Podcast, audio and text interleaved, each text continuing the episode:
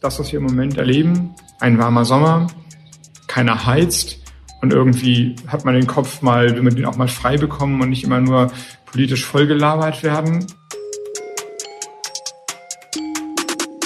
Wo Robert Habeck recht hat, hat er recht. Ein warmer Sommer darf nicht darüber hinwegtäuschen, dass der Winter kommt und der Winter kein warmer Sommer ist.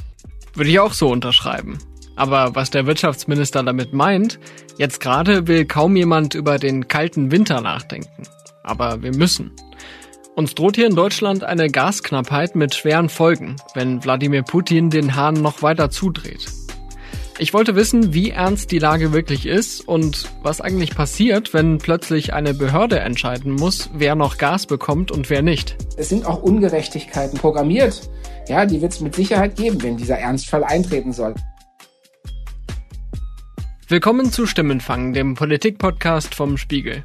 Ich bin Marius Mestermann und ich habe vor ein paar Wochen einen Brief bekommen mit den Worten, damit Ihre laufenden Abschlagsbeträge Ihren aktuellen Energiekosten entsprechen, werden wir Ihre Abschlagszahlungen ab Juli 2022 an die neue Preisentwicklung anpassen. Was übersetzt so viel heißt wie jetzt wird's richtig teuer. Ich habe mal nachgerechnet und seit Januar ist diese Abschlagszahlung an meinen Gasversorger um mehr als 50 Prozent gestiegen. Damit bin ich offensichtlich nicht allein. Erst am Dienstag haben meine Kollegen vom Spiegel Zahlen des Vergleichsportals Verivox veröffentlicht. Demnach müssen die Endkundinnen und Kunden durchschnittlich 52 Euro mehr pro Monat zahlen. Und die Lage könnte sich noch verschärfen. Gas ist von nun an ein knappes Gut in Deutschland. Das sage ich, die, obwohl oder gerade weil die Versorgungssicherheit in Deutschland aktuell gewährleistet ist. Wirtschaftsminister Robert Habeck hat vor zwei Wochen die sogenannte Alarmstufe des Notfallplans Gas ausgerufen. Aber wie alarmiert müssen wir eigentlich sein? Wir müssen schon ein bisschen alarmiert sein, wir müssen uns schon Gedanken darüber machen, auch wie wir uns selber verhalten. Mein Kollege Klaus Hecking berichtet für den Spiegel über Energie, Umwelt und Klima. Die Gaskrise dominiert seit Monaten seinen Arbeitsalltag es ist so, in der Frühwarnstufe gibt es einfach nur Anzeichen, dass es eine Störung des Marktes geben könnte. Die liegt aber noch nicht vor. Diese Stufe hatte Robert Habeck schon Ende März aktiviert, also gut einen Monat nach Beginn des russischen Kriegs gegen die Ukraine. In der zweiten Stufe, der Alarmstufe, die jetzt eben vor einigen Tagen ausgerufen wurde, liegt schon eine Störung des Marktes vor. In dem Fall, die Russen reduzieren ihre Lieferung und zwar so deutlich, dass es nicht mehr so viel Angebot oder deutlich weniger Angebot gibt. Man sagt aber, in diesem Moment können noch die Player auf dem Markt, die Marktakteure sich noch Hilfe von Marktmitteln noch das Gas beschaffen und schaffen es noch, ihre Lieferverpflichtungen zu erfüllen. Mit Betonung auf noch. Mitte Juni hat Russland die Gaslieferungen durch die Ostsee-Pipeline Nord Stream 1 um insgesamt 60 Prozent gedrosselt. Es wird begründet mit äh, technischen Teilen, die angeblich zur Wartung in Kanada festhängen, die sank wegen Sanktionen nicht nach Russland gebracht werden könnten. Das mag vielleicht sogar sein, aber Russland hätte auch die Möglichkeit, locker ganz große Mengen Gas durch andere Pipelines zu schicken. Das ist nämlich nicht die einzige Pipeline, die nach Europa geht. Das tun die aber nicht, sondern im Gegenteil, selbst dort sind die Lieferungen äh, spürbar zurückgegangen in letzter Zeit. Das heißt, Wladimir Putin setzt das Gas als politische Waffe ein, was sie immer bestritten haben, aber was jetzt völlig offensichtlich ist. Am Montag, den 11. Juli, wird die Leitung vorerst komplett abgeschaltet. Angeblich eine turnusgemäße Wartung der Pipeline. Sie soll etwa zwölf Tage lang dauern. Und ob die dann wieder eröffnet oder ob sie dann nur vielleicht nur ein bisschen wieder eröffnet oder ob sie mit Verspätung wieder eröffnet, es ist alles möglich. Für Klaus ist genau diese Unsicherheit ein zentraler Teil von Wladimir Putins Kalkül. Es geht ihm, glaube ich, darum, einfach hier auch so viel Unfrieden wie möglich zu schüren und die Menschen zu verunsichern, natürlich auch die Preise hochzutreiben. Ja, aber letztlich geht es auch darum, Gesellschaften zu spalten. Diese Befürchtung hat auch Bundeskanzler Olaf Scholz. Das konnte man im Sommerinterview der ARD hören. Ich mache mir große Sorgen darüber, weil die Bürgerinnen und Bürger müssen ja zurechtkommen mit ihrem Leben und wenn plötzlich die Heizrechnung um ein paar hundert Euro steigt, dann ist das eine Summe, die viele nicht wirklich bewältigen können. Also sozialer deshalb, Sprengstoff. Das ist sozialer Sprengstoff. Die jahrelange Abhängigkeit von Russlands Gas hat uns da in eine brutale Lage gebracht. Einerseits will die Bundesregierung zusammen mit den europäischen Partnern den russischen Angriffskrieg bestrafen und nicht länger von einem Despoten wie Putin abhängig sein. Andererseits sind wir noch nicht so weit, ohne Probleme sofort auf russisches Gas verzichten zu können. Das liegt auch daran, dass wir gleich in drei Bereichen darauf angewiesen sind.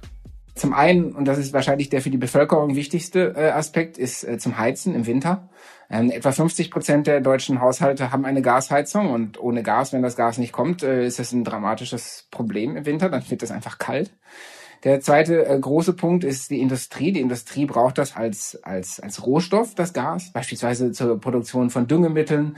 Man braucht es aber auch zur Produktion von Glas und von anderen Produkten. Und äh, wenn dann das Gas nicht fehlt, kann das nicht so einfach substituiert, also es kann nicht so einfach ersetzt werden. Das heißt, da könnte möglicherweise eine Industrie lahmlegen. Und der dritte Punkt, Gas wird auch als Stromerzeugung genutzt, in Gaskraftwerken, die dann entweder Strom oder Strom und Wärme zusammen erzeugen. Aktuell ist die Versorgungssicherheit gewährleistet. Das betont der Wirtschaftsminister immer wieder. Es wird sogar mehr Gas nach Deutschland geliefert, als wir gerade verbrauchen. Aber diesen Überschuss brauchen wir auch, um die Gasspeicher zu füllen. Die sind gerade zu knapp 63 Prozent gefüllt. Das klingt erstmal nach viel, wird uns aber leider nicht weit bringen. Wir würden nicht durch den Winter kommen. Damit das alleine würde nicht reichen. Diese Gasspeicher decken im Moment, ich glaube, sowas wie 15 Prozent etwa des gesamten Jahresverbrauchs ab. Also die Menge, die im Moment in den Gasspeichern drin ist.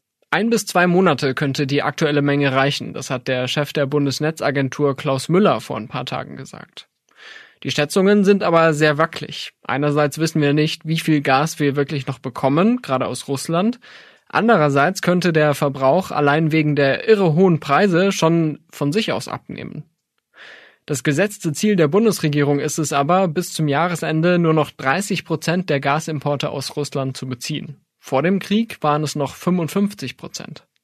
Die einzige bequeme Lösung, die einem zumindest kurzfristig einfällt, wäre, die Sanktionen gegen Russland abzuschaffen, die Pipeline Nord Stream 2 in Betrieb zu nehmen, wieder mehr Geschäfte mit Putin zu machen. Aber das würde die bisherige Solidarität mit der Ukraine komplett unterlaufen und uns dem Mann ausliefern, der gerade einen Angriffskrieg führt. Wer weiß, welche Bedingungen er dann als nächstes stellt. Die Bundesregierung macht jedenfalls keine Anstalten, ihre Strategie zu ändern. Deshalb müssen wir uns jetzt mit dem Notfallplan Gas auseinandersetzen. Wir sind ja schon in der zweiten von drei Stufen, der Alarmstufe. In dieser zweiten Stufe könnte es beispielsweise schon Maßnahmen geben. Beispielsweise, das ist aber im Moment noch nicht äh, ausgerufen, könnte man auch sagen, so die Versorger hätten dann das Recht, sobald der Staat sagt, es ist soweit, unabhängig von Preisbindung in festgelegten Verträgen schon die Preise hinaufzusetzen. Das heißt, selbst wenn du einen Gasvertrag abgeschlossen hast am 1. Februar zum Preis von, weiß ich nicht, 15 Cent je Kilowattstunde Gas, wenn es ausgerufen würde, könnte der Versorger sagen, ja, unsere Gaseinkaufspreise sind nochmal um 50 Prozent gestiegen. Vor diesem Szenario hat Oleg Hoffmann große Sorge. Er ist Geschäftsführer des Aluminiumwerks BAGR im Norden von Berlin.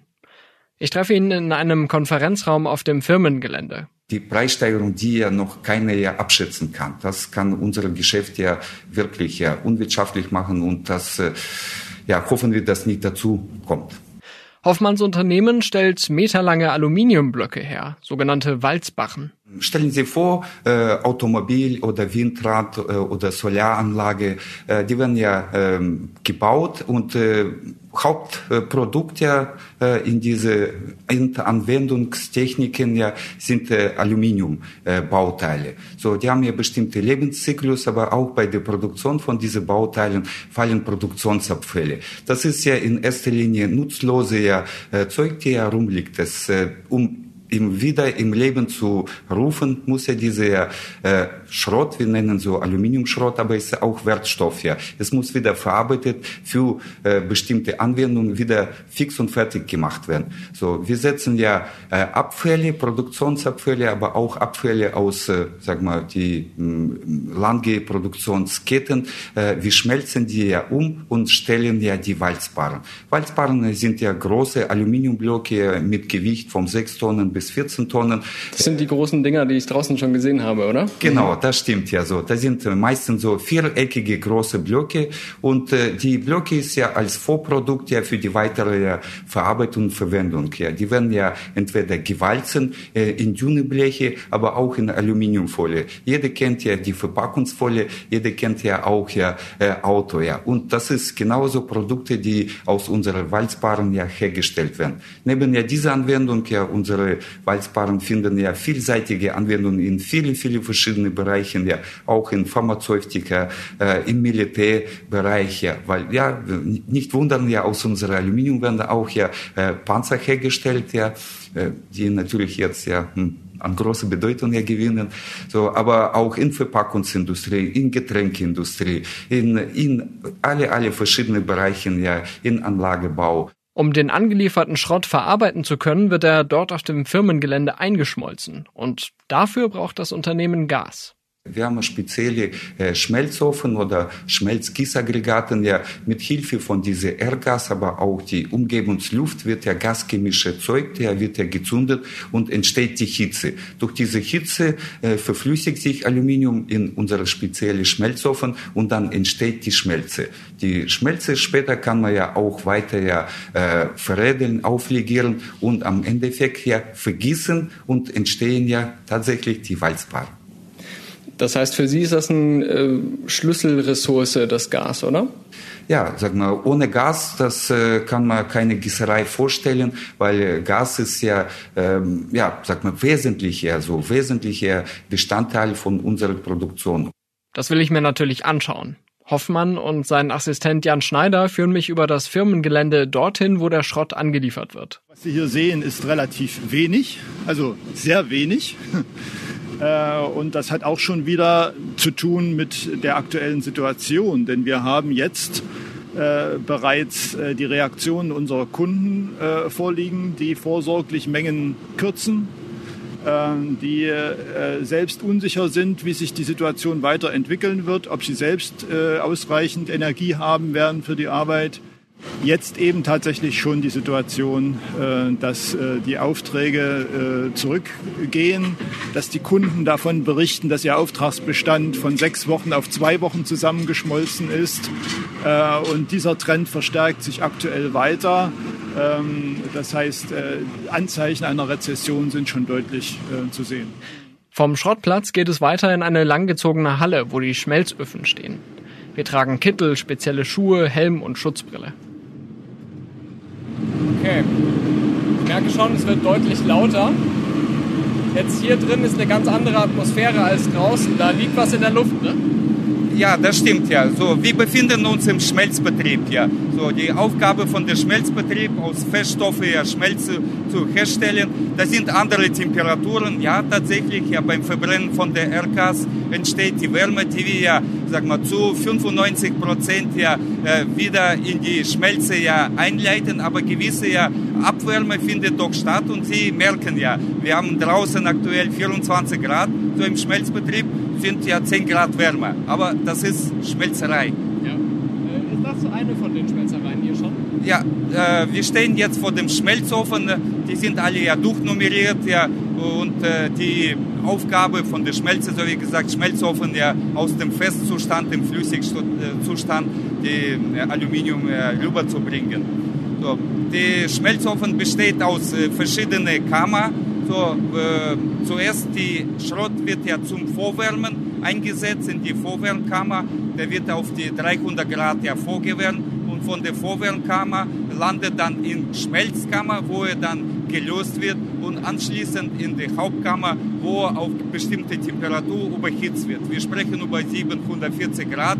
Da im Ofen herrschen ja 1000 Grad. Dann können Sie sich vorstellen, wie viel Energie benötigt wird, um Aluminium ja äh, zu verflüssigen.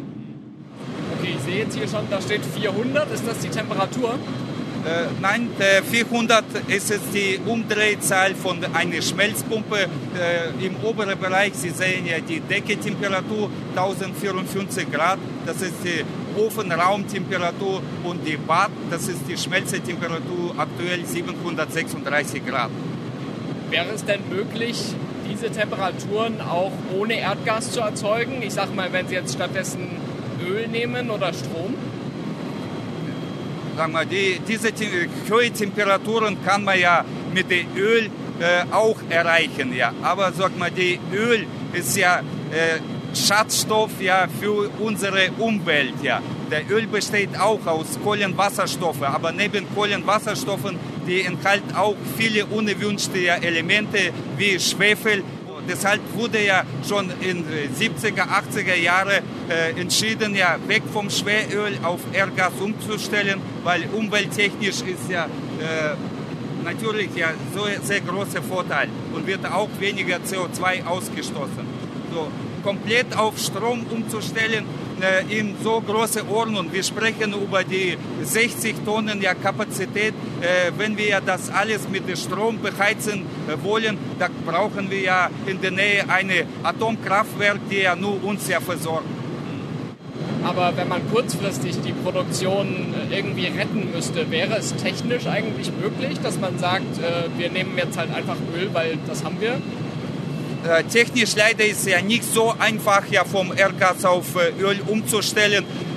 denkbar es wäre, aber es ist mit erheblichem Investitionsaufwand und vor allem zeitlicher Aufwand, weil man muss ja komplett die Gasregelstrecke ja demontieren und Öl, Heizöl äh, neue Regelstrecke aufbauen. Und das ist ja, sag mal, nicht ja von heute auf morgen durchführbar. Dann braucht man ja äh, Zeithorizont. Wir sprechen ja sechs Monate oder eventuell bis neun, neun Monate.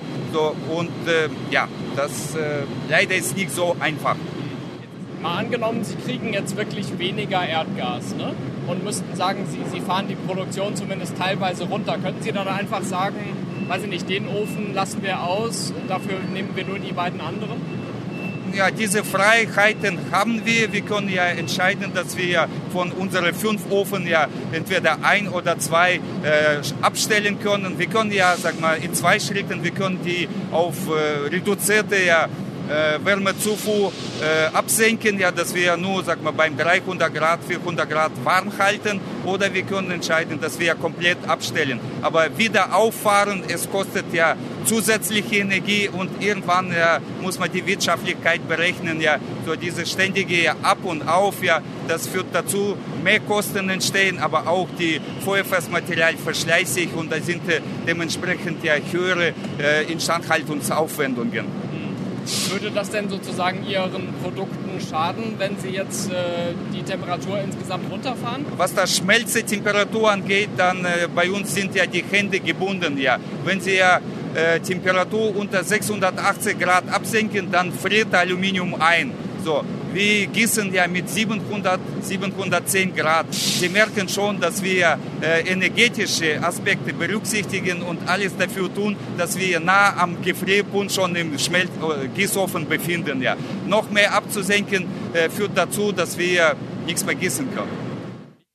Dieses Argument hört man aus vielen Branchen der Industrie. Ohne Gas geht nicht viel. Auch grüner Wasserstoff, der in vielen Bereichen als Energieträger der Zukunft gilt, kann das Problem vor allem kurzfristig nicht lösen. Die Bundesregierung steht jetzt unter großem Druck, nicht nur das Erdgas sinnvoll zu verteilen, sondern auch die Kosten. Bislang sind die hohen Marktpreise für Gas nämlich noch gar nicht bei allen angekommen. Im Moment trifft es eben vor allem die großen Gasversorger, beispielsweise das Unternehmen Uniper, der äh, größte deutsche Gashändler. Und die haben enorme Mengen, die sie einkaufen. Jedes Jahr, man sagt etwa 20 Milliarden Kubikmeter Gas. Ja, das entspricht etwa einem Viertel bis einem Fünften des gesamten deutschen Gasverbrauchs, was sie nur aus Russland beziehen. Nur dieses eine Unternehmen.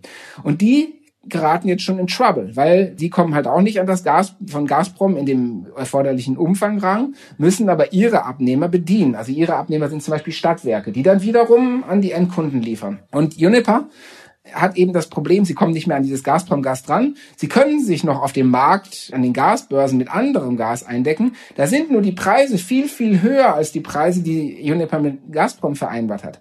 Der Konzern zahlt also gerade richtig drauf und das geht wahrscheinlich nicht mehr lange gut. Pro Tag soll Uniper einen hohen zweistelligen Millionenbetrag einbüßen. Die Bundesregierung arbeitet deshalb gerade an einem Schutzschirm. Und da wären wir wieder bei dem Szenario, das Oleg Hoffmann große Sorgen bereitet. Sag mal, aktuell bis jetzt äh, haben wir körperlich nicht gespürt, gespürt, ja, weil wir immer so angestrebt, ja, langfristige Verträge mit unseren Versorger äh, abzuschließen und, äh, sag mal, bis äh, von heute bis heute die Gas kam zu uns ja auch in zu angesprochenen Konditionen. Aber natürlich an uns geht es nicht vorbei. Wir, wir sind in viele Verbände, wir sind auch ja von Bundesnetzagentur angesprochen wurde ja. Äh, wir haben auch ja Risikomanagement ja durchgeführt und alle Szenarien ja durchgespürt, äh, was äh, welche Auswirkungen auf uns, auf unsere Produktion Gas reduzieren oder die Preise erhöhen haben wird. Ja, wir haben uns ja vorbereitet, aber sag mal wenn das tatsächlich ja, sag mal, zustande kommt, ja, entweder Abschaltung oder Preiserhöhung, da sehen wir Zukunft ein bisschen schwer. Da stecken für mich jetzt schon eine ganze Reihe von interessanten Punkten drin. Ähm, zum einen haben Sie schon die Bundesnetzagentur angesprochen. Die ist ja im Endeffekt dafür verantwortlich, ähm, dass das Gas läuft, dass das äh, Gas auch gut verteilt wird. Und Sie haben gesagt, Sie hatten schon mit denen Kontakt auch. Wie hat denn das ausgesehen? Ähm, wir wurden von der Bundesnetzagentur aufgefordert, ja ähm, unsere Produktionslinien äh, ja darzustellen und äh, auch äh, Möglichkeit abbilden, was können wir tun, um die Gas, Erdgasverbrauch ja äh, stufenweise zu reduzieren. So, welche Möglichkeiten bestehen, äh, Teilbetrieb aufrechtzuerhalten, ja, volle Abstellung und natürlich mit welchen Konsequenzen das ja verbunden, ja. Wir sprechen Konsequenzen ist nicht nur ja die Kosten ja damit entstehende, aber auch Auswirkungen auf unsere Kunden, auf unsere Belegschaft, aber auch auf andere ja, Stakeholders. Ja. Die Verunsicherung in der Industrie ist groß. Es gibt gleich mehrere Branchen, die stark von Erdgas abhängig sind. Ganz vorne steht die Chemieindustrie, die Gas sowohl als Energiequelle als auch als Rohstoff braucht. Es werden also nicht nur Maschinen damit betrieben, sondern es wird mit Erdgas zum Beispiel auch Ammoniak hergestellt, der wiederum für Düngemittel in der Landwirtschaft oder Medizinprodukte gebraucht wird. In manchen Bereichen führt Gasknappheit auch zu technischen Problemen. Die Glasindustrie warnt zum Beispiel davor, dass ihre Anlagen schrottreif wären, wenn die Energiezufuhr zu weit sinkt. So finden sich in praktisch jeder Branche Argumente, warum es ohne Gas nicht geht, auch im Norden Berlins. Weil wir ja, sag mal, Hersteller von den Vorprodukten, die Vorprodukte gehen in verschiedene Bereiche, sowohl ja Pharmazeutika, aber auch Medizintechnik, ja, die gehen auch in, äh, als Verpackungsbestandteile für die äh, Herstellung von den Lebensmitteln. Äh, wir sind schon, sag mal so, äh, systemrelevant, weil einfach äh, ohne Aluminium äh, kann auch keine Getränkedose entstehen, es kann auch keine ähm, Tablettenpackung entstehen, es kann keine Salbe mit Schmerzmitteln äh, für die äh, Menschen entstehen. Äh, da sehen wir uns schon ganz, ja, ganz oben auf diese Systemsrelevanzleiter. Und sehen die Behörden das auch so? Also haben die gesagt, wenn es jetzt zum Ernstfall käme, dann wären sie auch sozusagen geschützt? Wir haben keine schriftliche oder mündliche äh, Statement oder Aussage seitens der Bundesnetzagentur, aber auch ja äh, Behörden, weil bis jetzt ist nicht stattgefunden. Ja, äh, wir haben unsere Selbstbewertung ja abgegeben, auch ja so mit Nachweise von unseren größten ja, Kunden, wo die ja explizit ja darauf hingewiesen, dass ohne unsere Produkte können keine äh, fertige Produkte für die Konsumenten ja entstehen. Das heißt, die müssen jetzt gerade einfach hoffen, dass man das ernst nimmt, was sie da angegeben haben, oder? Ja, sag mal, wir hoffen ja, sag mal, dass wir ähm, Sicherung seitens der Bundesnetzagentur bekommen, dass ja äh, zu keine komplette ja, Abschaltung ja, kommt. Oleg Hoffmann verweist darauf, dass sein Unternehmen Lieferverpflichtungen gegenüber Kunden habe, die die Aluminiumbarren weiterverarbeiten. Einfach so die Produktion zu drosseln, um Gas zu sparen, gehe nicht. Wenn das ja von der Bundesnetzagentur äh, wie aufgefordert werden, ja, sag mal, äh, als ja, Pflicht, ja, so bestimmte Reduzierung durchzuführen, wir müssen natürlich ja mit äh, unseren Kunden ja zusammensetzen und äh, einfach, ja, so wie jetzt gesprochen wird, Triage durchführen, wer kriegt ja zuerst ja und wer es am wichtigsten ist, ja. Im vergangenen Jahr hat das Aluminiumwerk der BAGR rund 80 Gigawattstunden Erdgas verbraucht. Hoffmann sagt, ein Drittel weniger wäre wohl noch zu verkraften, aber nicht ohne Folgen. Dafür brauchen wir vielseitige Unterstützung von der Staat ja im Sinne ja, so wie wenn wir Personal freisetzen müssen ja, es geht um die Kurzarbeit. Äh, wir brauchen auch ja äh, Kredite ja, um, sag mal, die auch laufende Geschäfte ja äh, abzudecken. Ja, ein, ein Drittel ist ja denkbar. Wenn es ja mehr als ein Drittel wird, ja, dann wird es ja die Werk komplett geschlossen. Für die BAGR und ihre knapp 70 Mitarbeiterinnen und Mitarbeiter wäre das gefährlich. Falls Russland wirklich dauerhaft den Gashahn zudreht oder deutlich weniger liefert als vereinbart, dann könnten Deutschland und andere europäische Länder in eine Rezession rutschen. Millionen Arbeitsplätze stehen auf dem Spiel. Um das zu verhindern, setzt Wirtschaftsminister Robert Habeck auf eine Energiesparkampagne, an der sich auch die Industrie beteiligen soll. Das sogenannte Gasauktionsmodell soll es im Sommer ermöglichen, dass Unternehmen von sich aus anbieten, auf Gas zu verzichten und dafür eine Prämie bekommen. Dieses Modell könnte attraktiv sein für Unternehmen, die noch alte Ölbrenner als Alternative vor Ort haben oder Vorprodukte für ihre Herstellung aus anderen Ländern einführen können, statt sie selbst unter einem hohen Gaseinsatz zu erzeugen. Wir müssen aber auch über das Szenario sprechen, in dem die Freiwilligkeit ein Ende hat. Es gibt noch eine dritte Stufe, das ist die Notfallstufe, wo es dann wirklich Angebotsengpässe so groß sind oder Angebotsmangel so groß ist, dass dann halt letztlich ähm, eine Behörde entscheiden muss, bei wem das Gas abgeschaltet wird. Laut der gesetzlichen Vorschrift gibt es zwei Gruppen von Kunden. Es gibt zum einen gibt es die geschützten Kunden und es gibt die nicht geschützten Kunden. Und zu den geschützten Kunden, das heißt, die genießen erstmal Prio, äh, gehören eben alle Privathaushalte und dann so Einrichtungen beispielsweise wie Krankenhäuser oder so. Also wo das einfach wirklich ja, entscheidend ist. So, um, ähm, um, um auch den Betrieb fortzuführen, beziehungsweise für uns alle eben äh, wichtig, dass wir eben heizen können, dass niemandem die Wohnung kalt werden im Winter. Die meisten Industriebetriebe gehören nicht zu den geschützten Kunden. Sie könnten also die ersten sein, bei denen das Gas durch die Bundesnetzagentur abgestellt wird, um es mal vereinfacht zu sagen. In welcher Reihenfolge das genau passiert, will die Behörde bisher nicht sagen. Es soll Einzelfallentscheidungen nach Lage geben. Kriterien sind zum Beispiel die Kosten und Dauer einer Wiederinbetriebnahme, nachdem das Gas gedrosselt wurde, oder die erwarteten volks- und betriebswirtschaftlichen Schäden. Allerdings ist es gar nicht so einfach, die Gaszufuhr gezielt abzudrehen. Es gibt zum Beispiel, keine Ahnung, oft ganze Stadtviertel, da ähm, sind dann Unternehmen am selben Hahn gewissermaßen wie Wohnviertel. So, und da kann man entweder aufdrehen oder zudrehen. Und wenn man aber da, da die Wohnviertel geschützt werden und die, die, die Privatkunden erstmal vorrangig bedient werden, wird es schwer, diesem Unternehmen, was dann vielleicht auch am selben Anschluss sitzt, dem auch den Hahn zuzureden. Das heißt, es wird gar nicht so ohne weiteres möglich sein. Es sind auch Ungerechtigkeiten vor, äh, programmiert. Ja, die wird es mit Sicherheit geben, wenn dieser Ernstfall eintreten soll. Aber er ist noch nicht eingetreten und ich hoffe auch, dass er nicht eintritt. Ob es passiert, weiß im Moment gar niemand. Das weiß wahrscheinlich noch nicht mal Wladimir Putin. Es gibt Berechnungen, dass der Gasverbrauch in der deutschen Industrie in den letzten Monaten ungefähr acht Prozent zurückgegangen ist.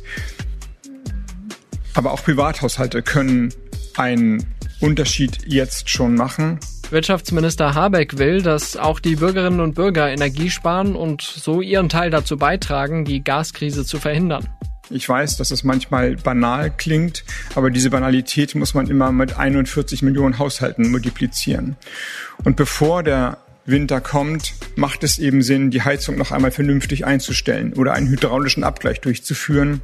Und dann sieht man, dass die kleinen, teilweise so belächelten, banalen Schritte in der Summe dann doch einen großen Unterschied machen. Allein die Preise dürften ja bei vielen schon zu der Frage führen, welche Räume sie künftig beheizen und wie lange sie warm duschen. Ich habe mehrere Menschen über Twitter gefragt, wie sie sich auf den Winter vorbereiten. Hier sind ihre Antworten.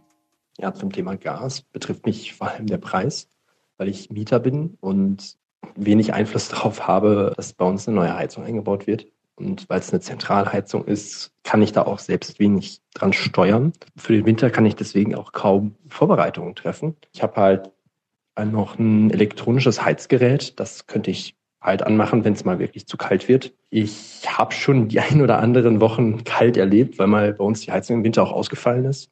Dann ist dann die Wohnungstemperatur auch auf 14 Grad gesunken.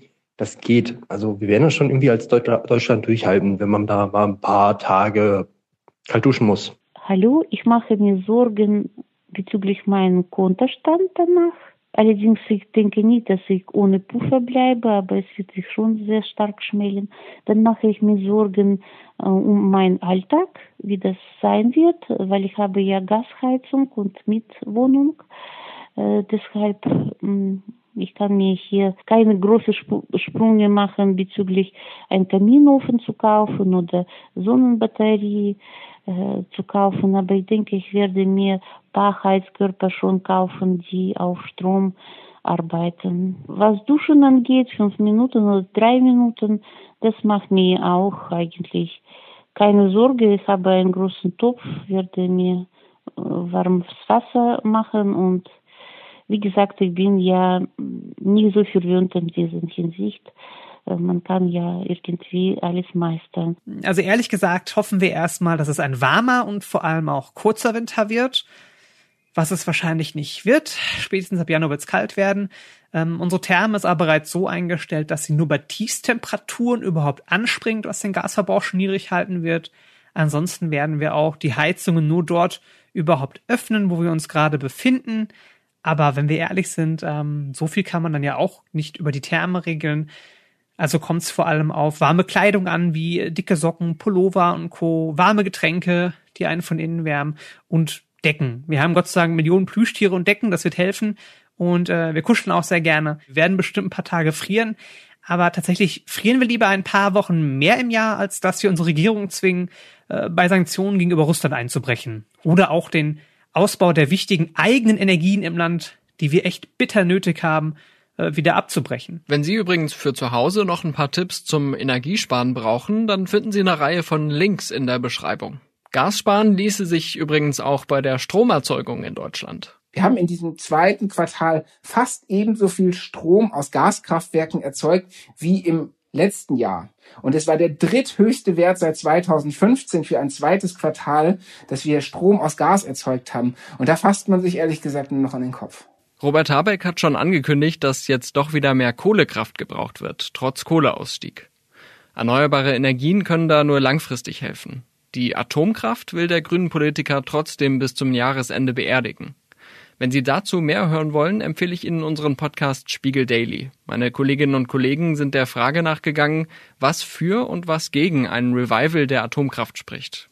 Den Link zur Sendung finden Sie in der Beschreibung, zusammen mit ein paar anderen Hinweisen zum Thema.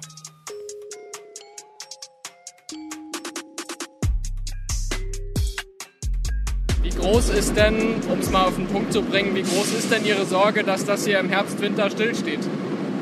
Ja, unsere Sorgen sind sehr groß ja, und auch die vielen Nachfragen von unserer Belegschaft, weil am Endeffekt ja hinter jedem Mitarbeiter steht ja Familie und äh, die kommen ja fast stündlich und fragen ja, äh, können wir noch damit rechnen, dass wir im September, Oktober äh, zur Arbeit kommen können und äh, unsere Familien versorgen. So, wir versuchen ja Optimismus zu verbreiten, aber es ist sehr, sehr schwer.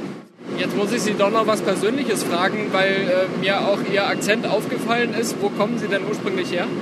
So, ich komme ursprünglich aus Russland her. Ich bin äh, vor 26 Jahren nach Deutschland gekommen. So, äh, ich habe mich gut eingelebt. So, die Deutschland ist für mich ja nicht nur zweite Heimat, ist ja erste Heimat. Ich bin eingebürgert, ich bin ja deutscher Bürger.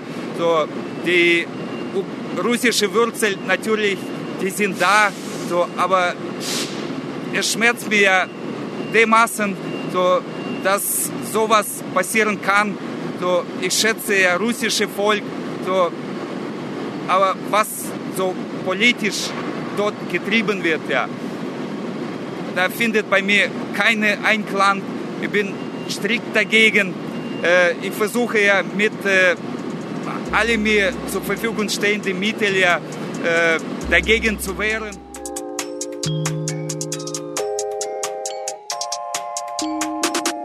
Das war Stimmenfang, der Politik-Podcast vom Spiegel. Wenn Sie Feedback zur Sendung haben, dann schicken Sie uns gerne eine Nachricht per WhatsApp unter plus 49 40 380 80400 oder per Mail an stimmenfang.spiegel.de. Die Kontaktdaten finden Sie auch nochmal in den Show Notes. Ich bin Marius Mestermann und ich sage Danke für die Unterstützung an Olaf Häuser und Luca Ziemek. Unsere Stimmenfangmusik kommt von Soundstripe und von Davide Russo.